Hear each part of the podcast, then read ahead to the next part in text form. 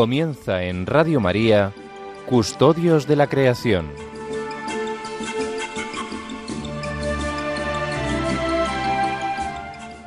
Un programa dirigido por Mari Carmen Molina Cobos.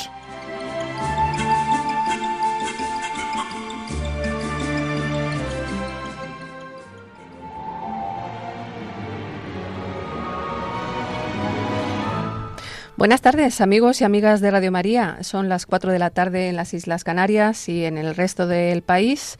Las 5. Hoy es sábado 18 de febrero y estamos muy contentos de volver a estar con todos ustedes. Gracias por abrirnos la puerta de su casa. Este es nuestro quinto programa.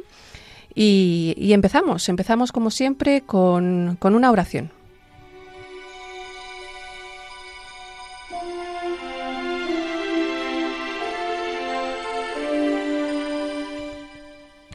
Cuando reces el Padre nuestro, di Padre si quieres ser su Hijo. Exclama nuestro si puedes reconocer en los demás a tus hermanos. Reza que estás en los cielos si te animas a renunciar a las cosas terrenales. Manifiesta santificado sea tu nombre si tu vida busca alabarlo. Di venga a nosotros tu reino si trabajas por su justicia. Proclama hágase tu voluntad si aceptas las realidades difíciles con caridad.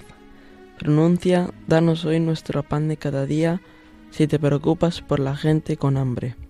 Balbucea, perdona nuestras ofensas, si te olvidas del rencor a tu hermano. Pide no nos dejes caer en la tentación, si tienes intención de renunciar a los falsos bendiciones de tus pecados. Reza, líbranos del mal, si dejas que Dios haga en ti el bien. Di amén si amas a Dios, como a un Padre bueno que espera que le hables. Esto es de la app Rezando Voy.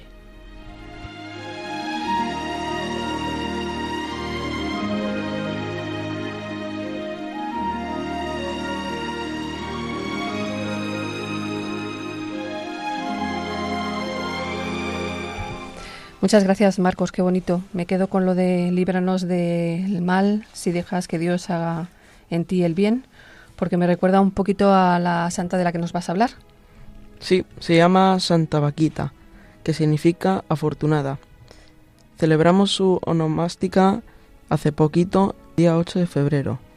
Ella fue esclavizada y torturada por muchos años, y todo lo soportó, pero cuando conoció a Jesús nunca quiso separarse de él, y se enfrentó a sus amos. Fue monja y todos la recuerdan porque nunca tuvo rencor a sus captores. Hizo el bien y siempre sonreía. La Iglesia celebra el día de la lucha contra la trata de personas y la esclavitud en el día de su santo.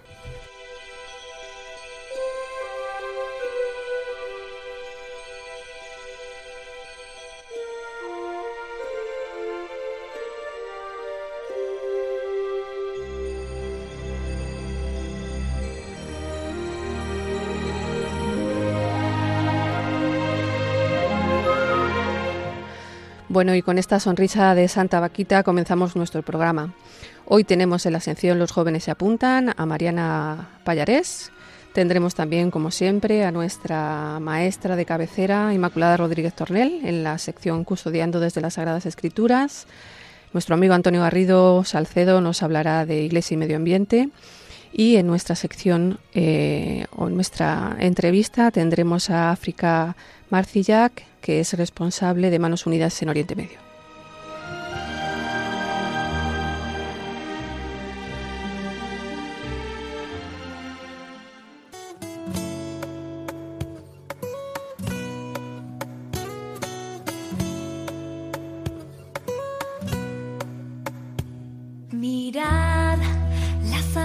Del cielo, los lirios del campo Dios de ellos cuida y más hará por nosotros que somos sus hijos. Y seguimos con nuestra sección Los jóvenes también se apuntan. Hoy tenemos como invitada a Mariana Payarés. Buenas tardes, Mariana. Hola, Mari Carmen. ¿Cómo estás? Muy bien, gracias. Eh, preséntate un poquito. ¿Qué haces? ¿Trabajas? ¿Estudias? Pues trabajo, eh, llevo, yo soy ingeniero civil eh, especializada en energía y sostenibilidad y trabajo en una empresa, en una consultora de sostenibilidad para proyectos principalmente de edificación. Qué interesante, qué interesante. Un día te vienes en la entrevista y nos explicas todo lo que hacéis, ¿te parece? Pues claro que sí. Genial. Muy bien. Hoy Mariana ha elegido tres artículos de la encíclica Laudato Si para hacer su comentario personal. ¿Qué artículos serán al final? ¿19, 20, 21? Del 19 al 21. Muy bien. Pues cuando tú quieras. Vale. Pues estos artículos están al inicio del capítulo que el Papa eh, titula Lo que le está pasando a nuestra casa y mm, el Papa quiere como empezar a compartirnos realmente lo que, lo que pasa en nuestro alrededor, en nuestro planeta. Eh, yo creo que, que realmente no somos conscientes de, de lo que pasa en el mundo y, y sí que podemos mirar algo lejano como quizás el terremoto en Turquía y Siria a 4.000 kilómetros de tu casa o de nuestra casa, o incendios, eh, inundaciones como ha habido también en Nueva Zelanda este año eh, incluso guerras y, conflictos que destrozan vidas en todos los sentidos, eh, pero también en nuestro alrededor. O sea, realmente no, no creo que, que seamos muy conscientes de, de los procesos, de los impactos en, en nuestro día a día, de, en lo que consumimos, en lo que compramos, eh, los niveles de contaminación, por ejemplo, en, en nuestra propia ciudad. Eh, pero el Papa va un paso más allá y nos anima a conocer lo que, lo que está pasando eh, y también a ser empáticos en cuanto a quienes afecta eso que está pasando.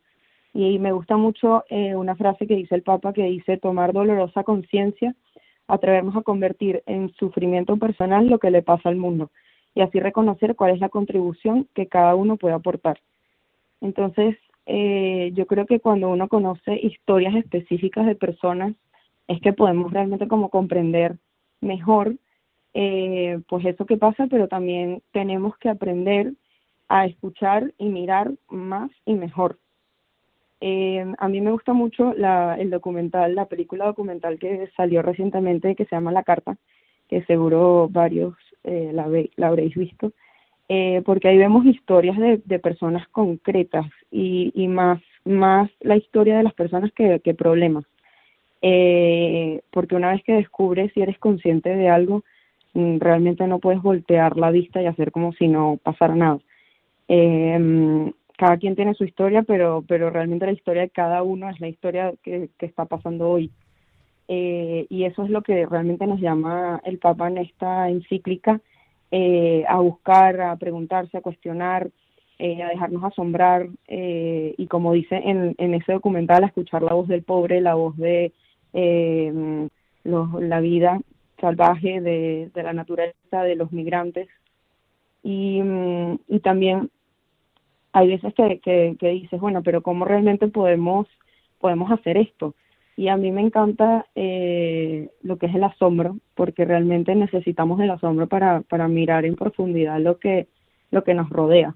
Y, y eso nos lleva también a renovar la mirada eh, con todo eh, eso que nos rodea todos los días y estar en constante renovación de la mirada eh, porque al final la realidad siempre tiene algo nuevo que, que mostrarnos. Y, mm, también eh, no es algo nuevo realmente que de, del, pap, de, del Papa Francisco que nos habla de, lo que le está pasando en nuestra casa común.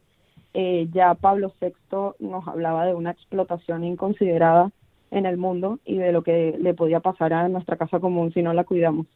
Eh, entonces yo me pregunto y digo, es que cada quien en su forma de ser y con los dones que Dios nos ha dado podemos hacer algo y dejar algo eh, porque cuando nos damos cuenta de, del mundo en que vivimos y con quienes lo, los compartimos, podemos ser más responsables realmente. Pues así es lo que mm, a, a, lo que nos llaman todos los últimos papas es efectivamente a tomar conciencia de nuestra responsabilidad como como evangelizadores, como misioneros que somos. Sí. Pues eh, muchísimas gracias, eh, Mariana, por acompañarnos en esta tarde y te emplazamos dentro de poco, si te parece, y hablamos de vuestros proyectos. Claro que sí, yo encantada. Muchas gracias, muy amable. A vosotras, hasta luego. Adiós.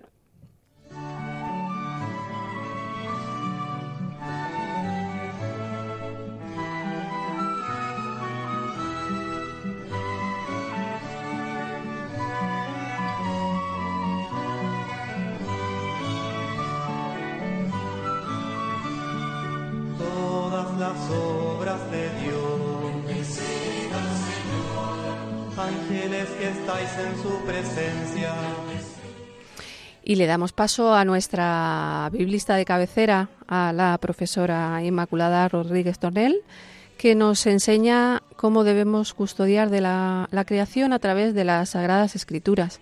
Buenas tardes, Inmaculada. Buenas tardes, queridos amigos de Radio María. Seguimos con nuestra sección Custodiando desde las Sagradas Escrituras. En estos programas estamos comentando el primer relato de la creación, el que encontramos en Génesis 1.1 al 2.4, el llamado relato sacerdotal, puesto por escrito en el siglo VI a.C. Es en el que Dios lo creó todo con la fuerza de su palabra, sin lucha ni derramamiento de sangre. Sabemos que en la Biblia y me refiero ahora concretamente al Antiguo Testamento, Dios tiene distintos nombres. Yahvé o Jehová en la tradición protestante, que es el nombre propio del Dios de Israel, el famoso tetragrama que no se pronuncia en el judaísmo, El, Adonai, Adonai Shebaot, etc. Bien, en el primer relato de la creación, a Dios se le llama Elohim. Aunque morfológicamente es el plural de Él, en esta época ya no significaba dioses, sino Dios. Como en castellano igual, Dios, divinidad, lo divino. El Dios del primer relato de la creación no es Yahvé, el Dios de los israelitas, el Dios de la promesa, de la elección y el pacto. No es el Dios con nombre propio que pueden apropiarse los judíos. Es Elohim, un nombre que pueden comprender todas las razas y culturas y pueden compartir los diversos pueblos de la tierra. Dice el gran teólogo Javier Picaza, quien yo quiero y admiro mucho, dice en el inicio de su Biblia, Israel ha realizado un gesto de profundo ecumenismo. Habla de Dios en un lenguaje que se abre a la experiencia de las otras religiones. Fin de la cita. Toda la creación ha sido creada por un Dios universal. Toda la creación le pertenece. No debemos parcelarla ni acapararla en nombre de ninguna religión o creencia. No es exclusiva de nadie más que del único Dios. La creación múltiple, diversa, variada, rica en su multiplicidad, es por ello imagen del Dios que solo es uno, aunque lo llamemos de distintas formas. La unidad en la diversidad es una gran riqueza que nunca debemos perder. En este primer relato de la creación es muy significativo el mirar de Dios. San Juan de la Cruz decía que el mirar de Dios es amar. Y el Génesis repite machaconamente siete veces la expresión y vio Dios que era bueno. Y por si queréis buscarlo en la Biblia os doy la cita. Esto está en Génesis 1, versículos 4, 10, 12, 18, 21, 25 y 31. En el judaísmo los días comienzan a la caída del sol y acaban en la puesta del sol del día siguiente. Cada tarde cuando Dios acababa su trabajo creador, se sentaba frente a su creación y la miraba complacido. Se quedaba como absorto mirando lo que había creado ese día y contemplándolo veía que era bueno todo lo que iba saliendo de su voluntad creadora. Mirad que el texto repite hasta siete veces, cuidado que es el número de la perfección en la Biblia, que Dios veía que era bueno en un estribillo machacón para que no nos olvidemos nunca de ello. Bueno, en realidad hago una pequeña trampa. Al final del sexto día, cuando Dios creó a los animales y por último al ser humano, ese día dice la Biblia que vio Dios que era muy bueno, todavía más que bueno, muy bueno. Qué importante es meditar y rezar con esa mirada. Dios nos creó bueno, esencialmente bueno. Y en los momentos difíciles que todos tenemos en algún momento de la vida, cuando estamos de bajona, cuando nos sentimos una piltrafilla, poca cosa, acordémonos de esa mirada de Dios sobre la creación y sobre cada uno de nosotros. Quedémonos en esos ojos de Dios que siguen diciéndonos, pero qué bueno eres, qué bien que me has salido. Ese convencimiento puede cambiarnos la vida. Mirar así a los demás, al mundo y a la existencia es ser profundamente creyente, porque esa mirada de Dios es la que sigue sosteniendo nuestra existencia. Dios nos creó una vez, pero su mirada nos mantiene en la existencia continuamente. Al contrario de lo que sucedía en las cosmogonías de las culturas vecinas, el ser humano no es producto de las luchas entre dioses, ni somos el resultado de los despojos masacrados de un Dios malo. Dios nos ha querido así, tal cual somos, y así somos existencialmente buenos. La misma creación entera es un conjunto bellamente ordenado por Dios. Y hay una palabra griega que define bien esta noción, la palabra cosmos, porque para los griegos el mundo es un conjunto bellamente ordenado y armónico. Esto se dice con esta expresión del griego clásico, kalos kaiagazos. Bello y bueno porque la belleza y la bondad van de la mano. Y ahora quiero hablaros de otra palabra importante. Al final del primer relato de la creación, en el versículo 27, se dice, y creó Dios al ser humano a su imagen. A imagen de Dios lo creó, hombre y mujer los creó. ¿Cómo y por qué el ser humano, hombres y mujeres, somos imagen de Dios? Bueno, en primer lugar, el ser humano es imagen de Elohim, ya lo hemos dicho. No es imagen de Yahvé, el Dios exclusivo de los israelitas, sino de Elohim. El ser humano es, somos, imagen de lo divino, del Dios que es uno y único, pero no es propiedad de ninguna creencia ni de ninguna religión. Un Dios ecuménico, inclusivo. El Dios también de los agnósticos, incluso de los ateos. El Dios que tiene que ver con la bondad, con la honestidad y con los valores universales. El ser humano es imagen de Dios porque habla. Dios es el que sabe decir y hablando llama las cosas a su existencia. El ser humano como Dios organiza hablando todo lo que existe. Cuando nuestra palabra es creadora, cuando cuidamos la vida, cuando creamos relaciones justas, entonces somos imagen del Dios creador. Y el ser humano es imagen de Dios porque sabe mirar. Cuando somos capaces de parar este mal llamado progreso que está al servicio de un consumo egoísta, cuando decidimos dejar de correr, de producir, de consumir, y nos paramos a mirar la bondad de la naturaleza, la belleza de la creación, con esas huellas que Dios ha dejado en ella y también en nosotros mismos, entonces estamos imitando a Dios. Y vio Dios que era bueno, y vio Dios que era bueno, repite el Génesis. Cuando somos capaces de transmitir y contagiar esta mirada limpia de Dios, nos estamos pareciendo a Él. Somos los custodios que Él quiere que seamos. Esa mirada que tenía Francisco de Asís, que en su contemplación asombrada llamaba hermanos a todos. Hermano Sol, hermano Luna, hermana Luna, hermano Lobo, hermana Muerte. Todos somos criaturas de Dios. Por ello, todos estamos hermanados. Queridos amigos, con este deseo de que seamos imagen de Elohim y con este mirar estasiado del Dios ecuménico, os emplazo hasta el siguiente programa. Y que no se nos olvide, y vio Dios que era muy bueno.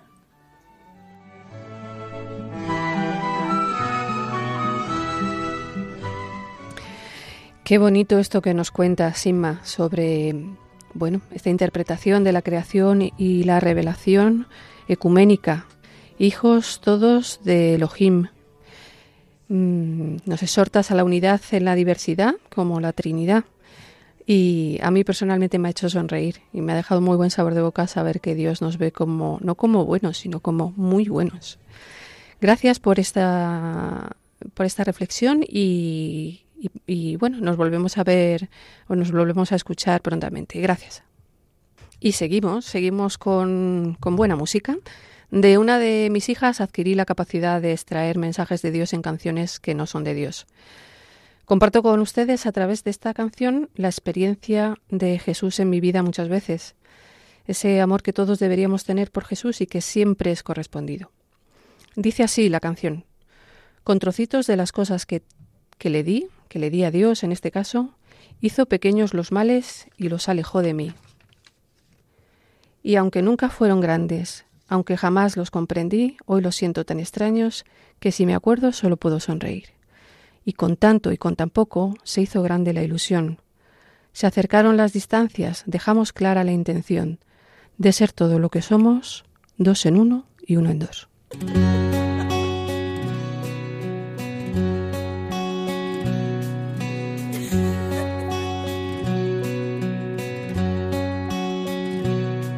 Con trocitos de lo verde del jardín, las mitades y las pega para mí en montones de esperanza, en pedacitos de canción. Si los coges, me compones, eso es lo que creo yo. Tarata,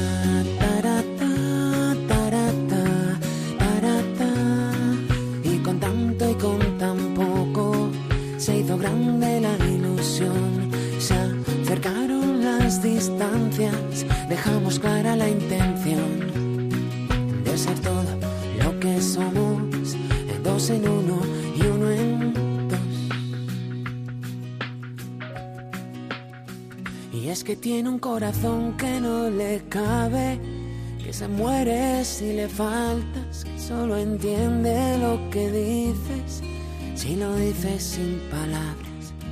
Por eso siempre te persigue y sin pedirlo te lo pide, hasta se puede oír su voz. Haciendo tiempo en tu sentido, reinventando los motivos y no sé decir, y no sé decir con poquitos de las cosas que le di.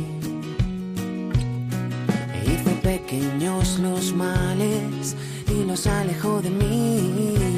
Y aunque nunca fueron grandes, aunque jamás los entendí, hoy los siento tan extraños que si me acuerdo solo puedo sonreír.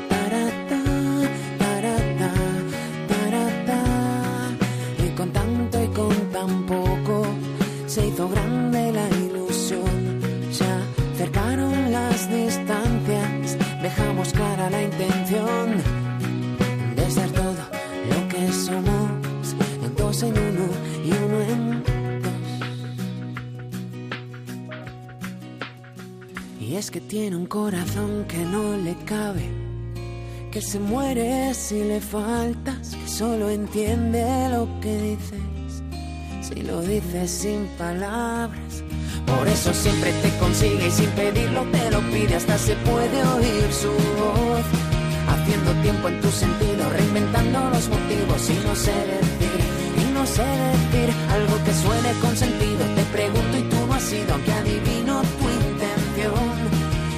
Que todo está pasado porque estabas a mi lado y me has traído esta, me has traído esta canción.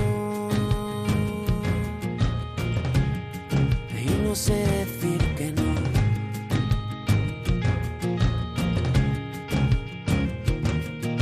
Y yo te lo cuento y tú no me crees. Cierra los ojos, dime qué ves. Ya irás saliendo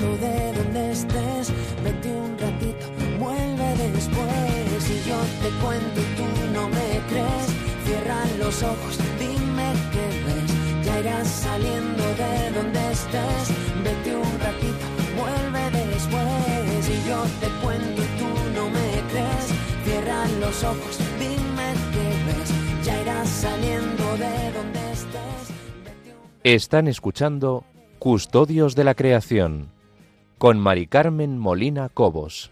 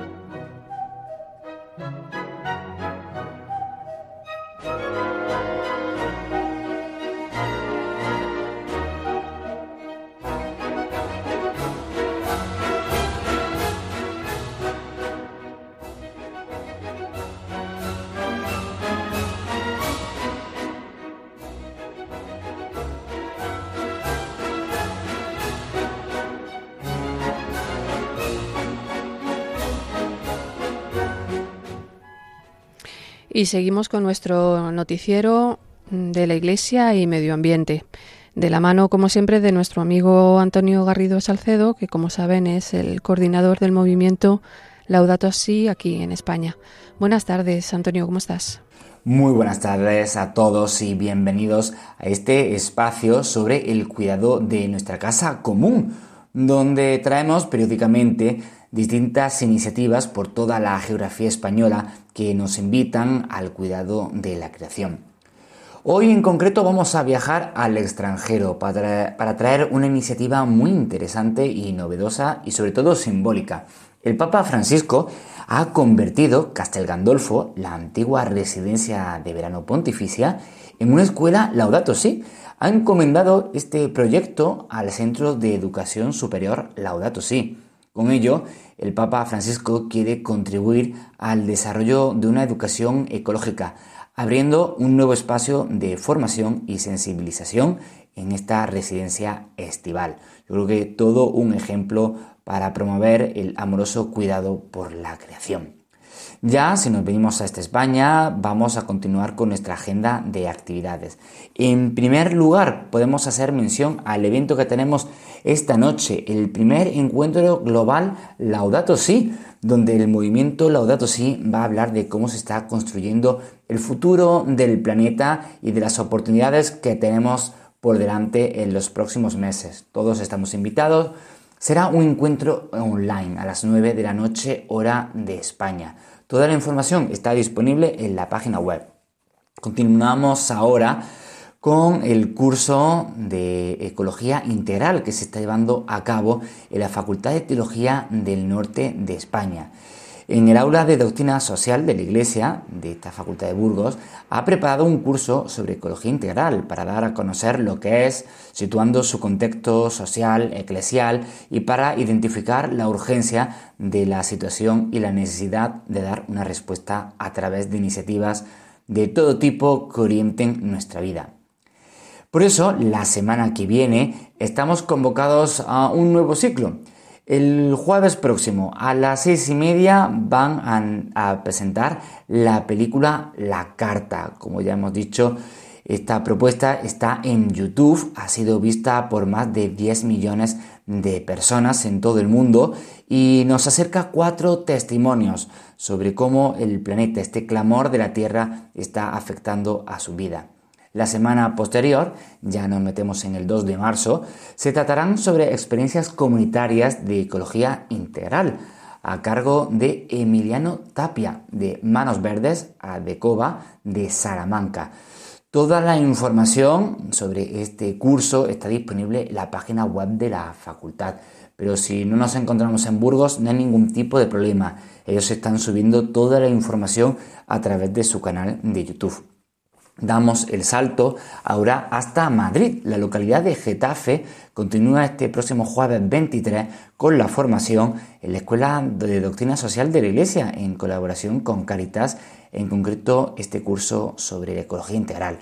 Analizarán en su próxima sesión el capítulo tercero de la encíclica Laudato Si, la raíz humana de la crisis ecológica.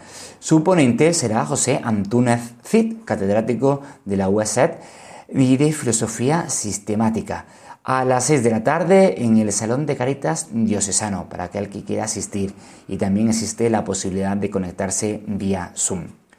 Pues bueno, pues estas son rápidamente algunas de las novedades que tenemos por toda la geografía sobre el cuidado de la casa común. Si queremos conocer más, solamente tenemos que visitar las redes sociales y la página web de estas instituciones. Muchísimas gracias a todos y un saludo. Pues muchísimas gracias, Antonio. Qué bonita esta, esta decisión del Papa, ¿no? De transformar la, la antigua casa de verano de los eh, papas en Castel, Gandolfo en una escuela Laudato Si, em, donde la gente se pueda formar y a partir de ahí poder llevar todo el mensaje de la encíclica pues a todos los rincones del mundo. Eh, es una, la verdad es que es una noticia que nos proporciona mucha alegría aquí en este programa y, nos anima también ¿no? en, nuestra, en nuestra misión. Y seguimos, seguimos eh, vamos a tratar de tranquilizarnos, vamos a tratar de, mm, de frenar un poquito. Eh, como nos decía nuestra maestra, vamos a, a, frenar y vamos a tratar de contemplar. Si tienen la oportunidad, eh, acérquense a una ventana. Mm, seguro que tienen un árbol cerca, seguro que pasa un pájaro próximo mm, o hay algún niño algo eh, a, lo que puedan mirar con otros ojos, como San Francisco miraba a las criaturas y a través de esa mirada eh, pues escribió este canto precioso, ¿no? el canto a las criaturas. A tu paso cielo y nos traes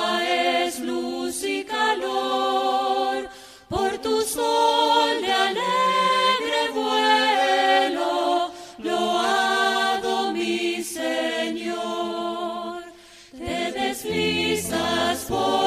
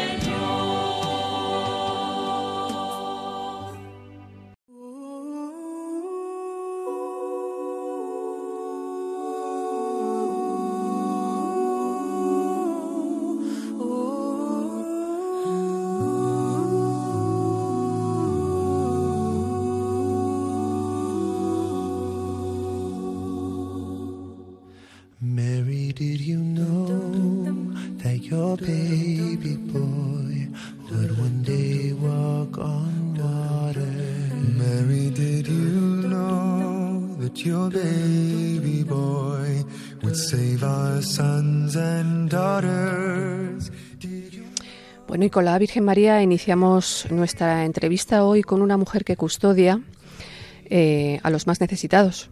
Eh, ella es África Marcillac, es la responsable de Manos Unidas en Oriente Medio y está aquí con nosotros esta tarde. Buenas tardes, eh, África. Hola, muy buenas tardes, María. Gracias por atendernos a la llamada. Eh, en estos momentos pues que están siendo tan, tan importantes. Les recuerdo a nuestros oyentes que el 6 de febrero eh, Siria y Turquía sufrieron un terrible terremoto del que van ya más de 35.000 muertos y mm, incalculables familias afectadas. Manos Unidas está como siempre pues al pie del cañón con las botas puestas y, hoy tenemos a su representante, como les comentaba, en Oriente Medio. Em, África, ¿cómo estaban las cosas antes de, esta catástrofe natural? Pues muy, muy, muy mal, muy mal. Eh, el 80% de la población india estaba ya bajo el umbral de la pobreza eh, y, y Manos Unidas, que tradicionalmente no hace ayuda de emergencia ni ayuda alimentaria, en diciembre eh, nos vimos obligados a hacer un proyecto de ayuda alimentaria porque eh, debido en gran parte al embargo internacional y a la situación económica y demás, eh, estas, esta población pues que carece de casi todo. Y de casi todo es de luz, que solo tienen dos horas de luz diarias, por supuesto de calefacción, porque la calefacción funciona a base de fuel oil y está totalmente restringido, eh, igual que el transporte, eh, tanto público como privado. Eh, falta alimentos básicos. hay veces que, bueno, estuvimos allí en noviembre y faltaba leche en polvo. bueno, pues la gente está un poco un poco desesperanzada porque ven que no es que vayan a estar así una temporada y que luego vean pues pues el horizonte más más más despejado, ¿no? Como nosotros con el COVID, que decías, bueno, pero dentro de un año, dentro de dos, esto no va a ser eterno, pero es que ellos eh, en este momento no tienen ningunos visos de que su situación vaya a mejorar. Y si a esto le añades el terremoto del día 6, eh, ya, ya pues eh, incluso un misionero decía, es que, es que no, no puedo ni rezar, ni rezar, porque dices, ¿cómo es posible que, que que nos venga encima esto, encima, eh, cuando hemos tenido eh, 11 años de guerra, eh, el bloqueo internacional que impide eh, importar y exportar nada, últimamente cólera. ¿Cólera? Eso me, me, habías comentado, ¿no? Que además habíais tenido una epidemia de cólera. En Alepo habían tenido hasta 3.000 casos que yo supiera, que, que yo supiera. y ahora un terremoto sobre una ciudad que gran parte está incluso sin desescombrar, la zona este, eh, de, los destrozos de la, de la guerra. Eh, pues imagínate, María, imagínate eh, cuando estuvimos allí en, en, edificios medio de ruidos, de repente veías una lucecita o tres lucecitas y decías, pero ¿cómo puede vivir allí alguien si se va a caer? Se va a caer. Bueno, pues eso después del terremoto eh, pues pues no me lo puedo ni imaginar. Y teniendo en cuenta que no ha entrado ayuda internacional y excavadoras y como nos decían eh, los misioneros allí decían es que aquí no tenemos aparatos que puedan medir eh, la temperatura en, eh, en los edificios. Que sabes que cuando hay un terremoto pues mirar a ver si si si hay temperatura un poco alta por las réplicas. No no más que nada por, por saber si eh, hay gente viva ya, ya. ¿Eh? Entonces, ese tipo de sensores eh, no pueden ni soñar. Ya. Bueno, ahora en el terreno hay bomberos españoles. No en Siria. En, ah, están en Turquía. Vale. En Turquía. ¿eh? Entonces, bueno, pues nos decían, el que haya quedado atrapado, pues ha quedado atrapado y van a aparecer pues mucho más, muchos más muertos en el futuro. o sea que un poco un poco la verdad es que mm, hay que devolverles, eh, si no la esperanza, sí el decir a toda esa población que está sufriendo, estamos con vosotros, eh, rezamos por vosotros y, y, os apoyamos en todo lo que podemos. Desde aquí animamos a todos nuestros oyentes a que, por supuesto, no abandonen la oración, pero también que tengan una actitud eh, implicada ¿no? en este en esta situación sí. de sufrimiento, ¿no? que siempre se puede ayudar. A, eh, un euro está muy bien, y de ahí para arriba, porque mm, la situación realmente es, está siendo crítica, ¿no? Por lo que nos estás contando. La situación es muy crítica. Nosotros mm. estamos empezando ahora a mandar ayuda de emergencia. Eh, vamos. Eh, ¿Qué proyectos tenéis en marcha ahora? Pues mira, ahora tenemos dos. Acabamos de aprobar dos recientemente. Uno es para cestas de comida para 800 familias uh -huh. eh, que puedan mantenerse, pues que un mes y medio o así. Eh, y luego eh, eh, también otro eh, con, con los con los misioneros los maristas sí. azules que tienen a 500 personas viviendo en su recinto de la forma más variopinta que te puedes imaginar, pues les estamos apoyando para comprar colchones básicos, mantas, darles tres comidas al día, eh, luego eh, también fue el oil para calentar las habitaciones. El problema es que hace un frío espantoso yeah. allí. O sea, el, y, y, entonces nos han pedido esa ayuda y, y, ahí estamos. Es decir, por ahora es una ayuda muy, muy, muy, muy, muy primaria de emergencia. ¿eh? O sea, comida, comida y, y abrigo. Mm, y mm. ya está. ¿eh? Manos Unidas siempre trabaja en el territorio con con colaboradores locales, entiendo. Y, y, los maristas me imagino que serán parte de este equipo sí, de colaboradores. Sí, sí, sí. sí en, y en Siria concretamente todos nuestros socios locales son cristianos, uh -huh. eh, algunos católicos y otros ortodoxos. Pero uh -huh. es que en Oriente Medio de verdad que no son todos son todos una misma familia eh, cristianos y vamos ortodoxos y, y, católicos son una minoría Qué bonito, y, ¿no? Esto Sí, y se apoyan, o sea, no hay una diferencia eh, eh, como, como lo podemos ver aquí. ¿eh? Sí, de esta, esta idea estructurada que nosotros tenemos, ¿no? De, eso es. No eso existe es. esa diferencia. Sí, mm. no existe esa diferencia. Supongo eh, por, porque cuando las dificultades son tan grandes, eh, la necesidad de ayudar también se incrementa. Es una cuestión de, y de supervivencia. Sobre todo de entenderse unos claro, a otros claro. y de respetar unos a otros sus uh -huh. creencias, uh -huh. dentro de que, bueno, pues es, hay matices, evidentemente, pero bueno, que cada uno ha recibido su herencia religiosa y la ha cultivado y, y se respetan, se respetan mucho. ¿eh? y colaboran unos con otros, sin lugar a dudas, y más en, en estas eh, circunstancias de, de, una emergencia así y después de haber vivido una guerra juntos, o sea, sin, sin lugar a dudas. ¿eh? Pues Marcos te quería Marcos es uno de nuestros colaboradores más jóvenes y quería uh -huh. hacerte una preguntita. A ver, Marcos. ¿Los niños en Siria cómo están? Bueno, en este momento los niños en Siria eh, durante estos primeros días no están yendo al colegio, ni, ni muchísimo menos. ¿eh? Eh, hasta que no se vea que los edificios del colegio son estables, que no tienen peligro y que se puedan ir reintegrando.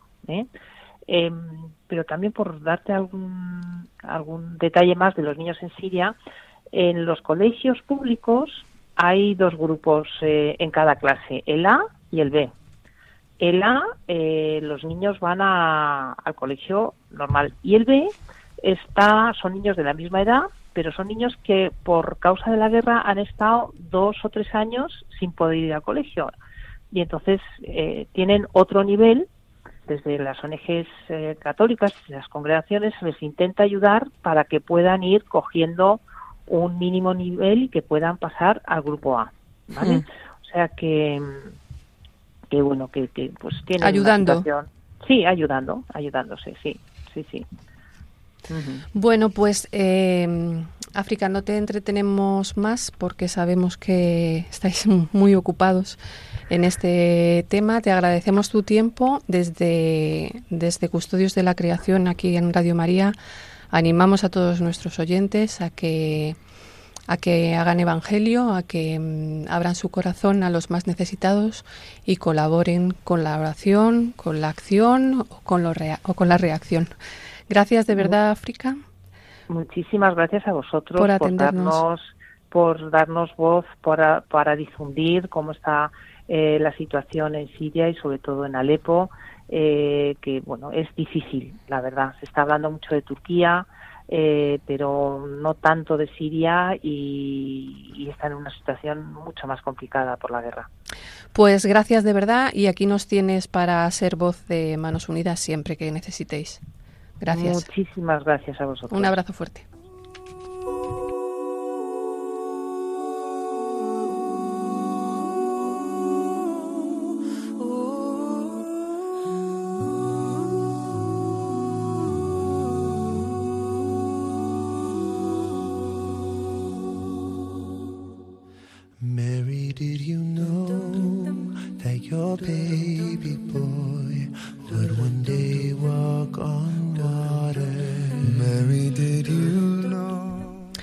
Bueno, y como les decíamos, eh, les rogamos que recuerden a todos nuestros hermanos de Siria y de Turquía. El Papa Francisco introdujo tres nuevas letanías en el Rosario, María de la Misericordia, María de la Esperanza y Consuelo del Inmigrante. Eh, hagamos lo posible, la esperanza, el consuelo y la misericordia a través de la intercesión de nuestra Madre, la Virgen María. Este mes hemos conocido también la noticia de que Monseñor Ronaldo Álvarez, obispo de la diócesis de Matagalpa, ha sido condenado a 26 años de cárcel en Nicaragua. El Papa está muy preocupado por esta situación, solicita nuestras oraciones también por esta causa. El Papa ha visitado también, como saben, en este mes la República Democrática del Congo y Sudán del Sur. En Sudán del Sur eh, fue muy explícito con los responsables del gobierno y algo que a mí me ha sorprendido y con lo que nos gustaría despedirnos es la siguiente frase. Quien violenta a una mujer violenta a Dios, porque de una, de una mujer, Dios tomó su carne. Y con esta rotundidad y con la necesidad de su compromiso con la oración, nos despedimos por el día de hoy. Eh, les recordamos que tuvimos a Mariana Pallarés en la sección Los jóvenes también se apuntan, a Inmaculada Rodríguez Tornel custodiando a través de las escrituras, nuestro amigo Antonio Garrido en el movimiento Laudato Si. Y por supuesto, a última hora tuvimos a África Marcillac, responsable de Manos Unidas en Oriente Medio. Gracias a todos y a todas por vuestra atención en eh, este Custodios de la Creación. Mm, quédense con nosotros porque como siempre viene el padre Nacho Figueroa y sus éramos tan jóvenes.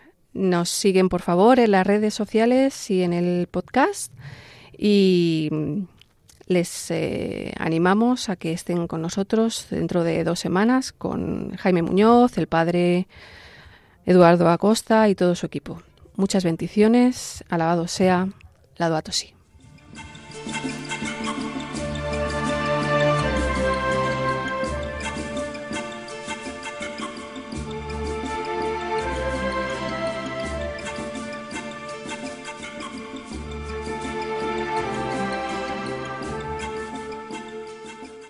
Acaban de escuchar el programa Custodios de la Creación.